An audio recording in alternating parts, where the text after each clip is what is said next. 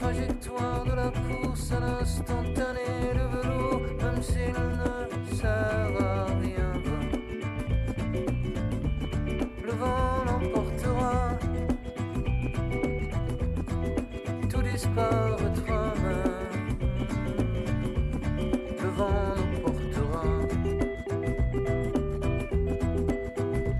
Muy buenas noches, estamos a miércoles, ya sabéis que a estas horas en la media luz jugamos al tarot y para jugar al tarot pues qué mejor que tener una compañera pitonisa. Muy buenas noches, Isis Gallo. Buenas noches, Eva, ¿cómo estás? Muy bien y muy bienvenida como siempre a, esta, a estas horas brujas. A ver, Isis, en la, eh, si la segunda parte mm, tenemos nuestra tirada habitual, en la primera parte, después de que venimos hablando de, mm, bueno, pues eh, la semana pasada del Arcano 17, ¿no? También con este avatar acuariano, mm, la semana anterior era el solsticio. ¿Qué te parece que, que hablemos hoy para inaugurar este mes de julio? Pues fíjate, vamos a hablar de la carta de la emperatriz, por una, porque ¿te acuerdas lo que hablábamos la semana pasada? Sí de, de Hera. Sí, de Hera, de la diosa Hera, la, la, compañera de Zeus, que la pobre, según el, vamos, lo que nos ha llegado de la mitología, no, no para de sufrir. No para de sufrir y de vengarse. Y de vengarse. otras mujeres, o sea, porque claro, les da a todas las mujeres que la desafían les da una muerte tremenda. Sí, sí, sí, o sea, sí. no sé qué decir con Hera, ¿no? Pero es curioso porque en la carta, en la carta tres, o sea, la, la emperatriz, mucho, todo, en el Tarot Rider, que ya sabemos que no, no, nos gusta demasiado, la, la representan como a la, como a la diosa era, ¿no? Le colocan, le colocan todo esa, todo ese manto de granadas que es el, uno de los símbolos de la, de la diosa era, ¿no? Sí. Las granadas para era, ¿no? Y, y, y con por ese punto de la fertilidad de, de la granada, ¿no? Que, que, siempre está relacionada, con que también la granada tendría que ver más con, con Perséfone y el inframundo, ¿no? Por este punto de que, de que se come, de que, de que se come una unos granos de granada y gracias a eso no puede volver a sí. no puede volver, ¿no? Tú fíjate. Claro, claro, claro. Pero bueno, es que la mitología griega, la mitología romana, sí, sí, sí, sí. en el trato a la mujer.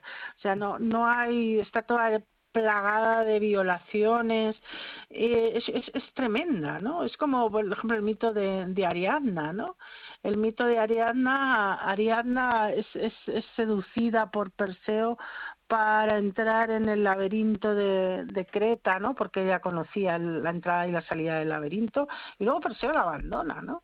Eh, y claro, ya se queda ultrajada, una princesa con su virginidad perdida, ¿no? Y el único que, que accede a, a casarse con ella es Dionisos, ¿no? De hecho, la Villa de los Misterios en, en, en, Nápoles. No sé si, si, has estado alguna vez en Nápoles. Sí, sí, he estado en Nápoles, pero no he visto Nápoles? la Villa de los Misterios, fíjate. Ay, ay, ay, mal, mal, mal. Sí. O sea, la próxima vez que vayas a Nápoles y que vayas a, a, a...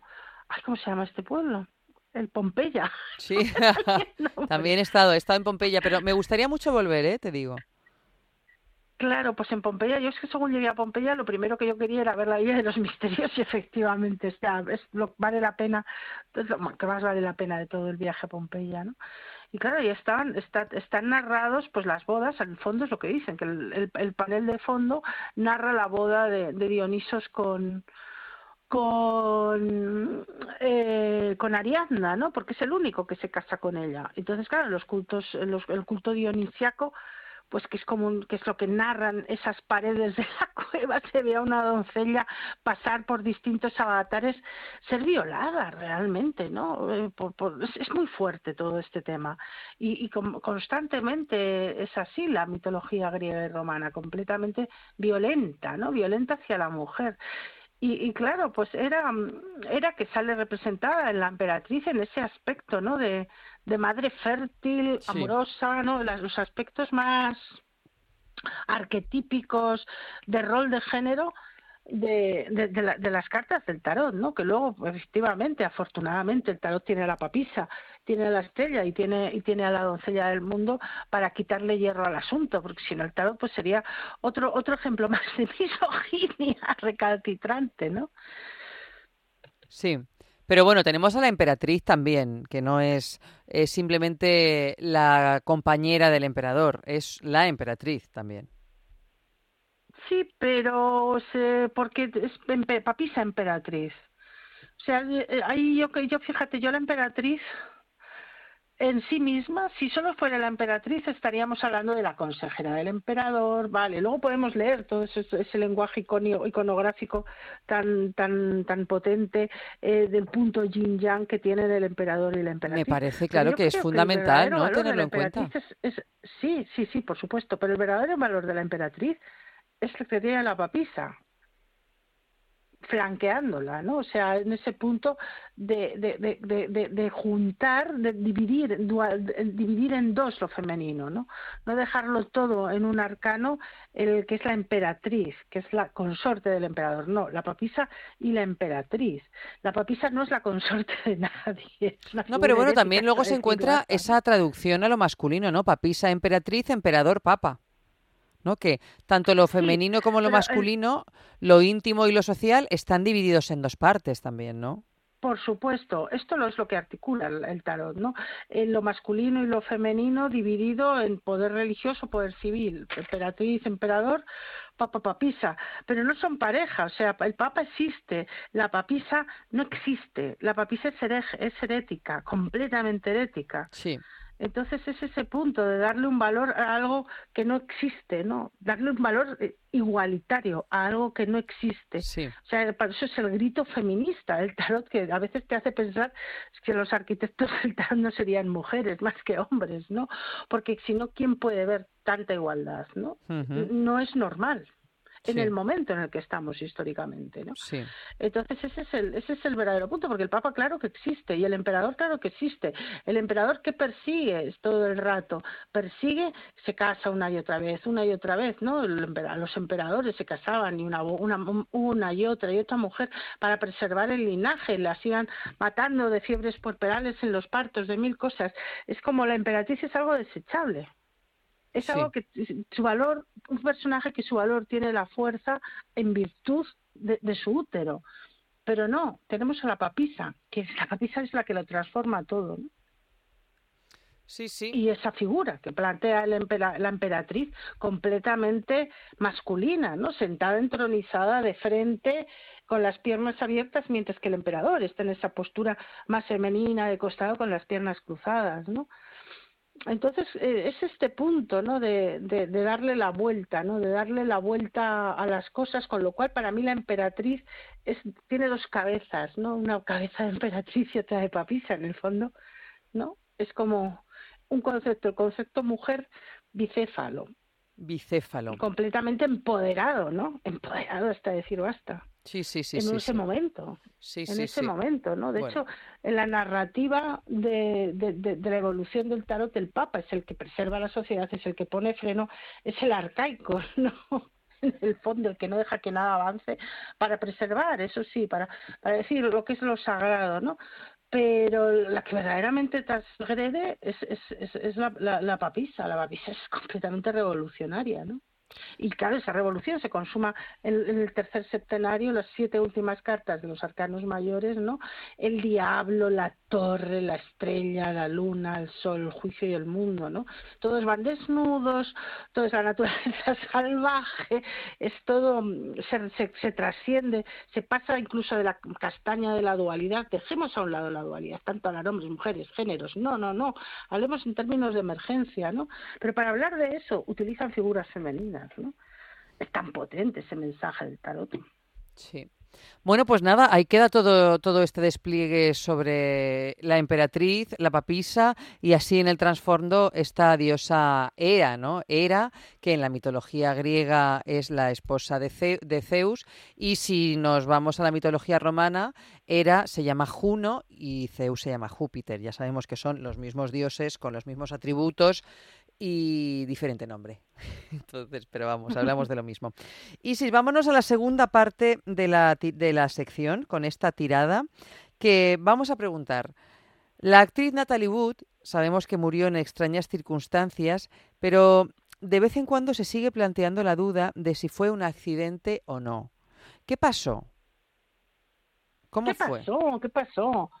Pues no, tengo ni idea, fíjate. Igual se cayó del barco sin más y nadie se enteró porque estaban todos borrachos. Bueno, pues vamos a ver qué dice el tarot. Siempre la, la, la, respuesta más sencilla es la más, la más obvia. Vamos a ver qué dice el tarot. Vamos a ver qué dice, más allá de lo que podamos creer cada una, ¿no? Que esto es lo interesante, que el tarot tiene su propio idioma y su, propia, opinión. Pones las cosas. No, no, yo lo que digo es esto. Sí. A ver, veamos lo que dice el tarot. La primera carta, la reina de bastos. Reina de bastos. Que es la esposa, la esposa, la compañera. Mm. Influencia inmediata, la papisa. Fíjate, hablando antes, la papisa. Mm. Bueno, pues por ahora tenemos dos cartas muy potentes, dos arquetipos femeninos eh, estupendos, ¿no? Además, muy intuitivos los dos. Claro, pero no sé, es que no, me quiero pronunciar porque no, no entiendo muy bien. A ver, sí. espadas. O sea, lo que sabemos de la, de, la, de la noche de autos, que estaban todos de fiesta en el barco, Natalie Booth aparece muerta en la orilla y no se sabe si se suicidó, si su marido dejó, la empujó sí, sí, o, Si, o si se cayó porque estaban borrachos. ¿no? ¿Cuál es la tercera carta que no me he enterado bien? ¿Tres de espadas? El tres de espadas, claro, es que no consigo entender. O sea, la papisa esta, este cruce ¿no? de reina de bastos papisa. Sí, pero pues fíjate, claro, si vemos la papisa como la influencia inmediata, eh, eh, igual es más complejo, pero yo normalmente en esta tirada, esa carta que se cruza, la suelo ver como esa energía que está bloqueada, ¿no? Porque por algo está cruzada esa carta, ¿no?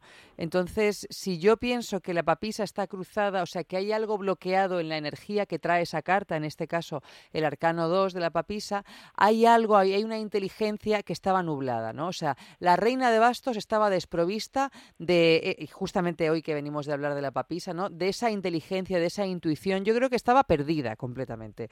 Perdida o bien por el alcohol o bien por el dolor, porque sabemos que era una mujer que no tenía, de vez en cuando tenía unos arrebatos así bastante Sí, depresión. Depresivos. Entonces, esta, estaba la energía de la papisa yo la veo completamente bloqueada, ¿no? Y lo que ocurre, ese tres de espadas, ocurre sin que la entiendo. Eh, si la reina de bastos eh, puede ser algo parecido a Natalie Wood o algo así, hay una parte racional, hay una parte sabio de, ese, de, de este ser que no funciona. O sea, que lo mismo se cae, que lo mismo se tira, que lo mismo la empujan pero que la, energía de la papisa, la sabiduría no circula, por lo cual todo lo que pase puede ser mm, fruto pues de, de, todo lo que ocurre cuando no cuando estamos inflamados. También puede ser una, un arrebato de independencia.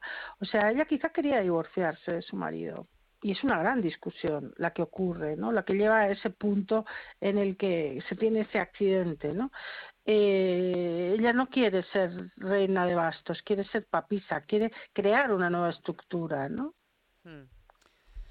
Y eso puede generar un conflicto fuerte, ¿no? Vamos a ver qué nos dice la carta del pasado. Pasado, sota de bastos, con lo cual ahí había noticias, eh, había mensajes, se estaban comunicando cosas, ¿no? Hmm, sí, bueno, recordemos también que ella estuvo muy enamorada de, de su anterior pareja, de este actor inglés, que ahora mismo no recuerdo cómo se llama, el del príncipe y la corista. Y, eh, bueno, da igual, pero como se llame. Eh, que ahí está, ¿no? O sea, que vamos a ver si esta sota de bastos nos habla de una pasión renovada que vuelve a aparecer o qué pasa. Claro. Vamos a ver la, carta 5. La carta que articula el ángel, fíjate, es el 6 de copas, que para mí el 6 de copas es una llamada a las emociones del pasado un revival, un recordar cosas. Fíjate, fíjate, fíjate. Este, es que este seis de copas junto con, la sota de copas, con la sota de bastos, perdón. Y la, y la carta de futuro es el, rey de copas. Fíjate, yo con el rey de copas, mm, que es una carta tan social, tan comunicación, tan comunicativa, tan, tan frívola, no hablaría en ningún momento de un, de un asesinato, ¿no? Sí, más bien. Hablaría de un accidente. de Eso un te decir, digo, más bien de un descuido, ¿no? Tal vez.